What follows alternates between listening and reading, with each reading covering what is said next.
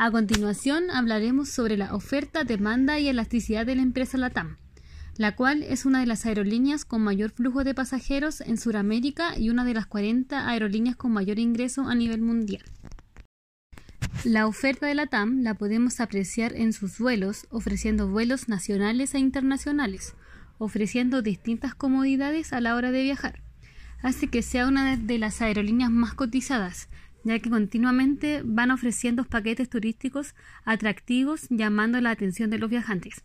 Por ejemplo, hoy en día, debido a la pandemia, los precios de los vuelos están más accesibles que antes, logrando así llamar más la atención de las personas. La demanda son las personas que están dispuestas a pagar el servicio por sus bajos precios y destinos incentivados a comprar algún paquete turístico o vuelo además de competir con otras aerolíneas por las mejores ofertas.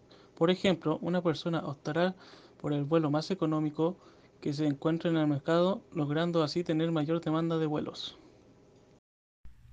La elasticidad que se atribuye a la empresa LATAM está teniendo una bajada que se atribuye directamente al momento que estamos viviendo actualmente, debido a las restricciones que ha puesto el gobierno al poder viajar. Por ejemplo, Debido a la pandemia, muchas personas han tenido que reprogramar su vuelo.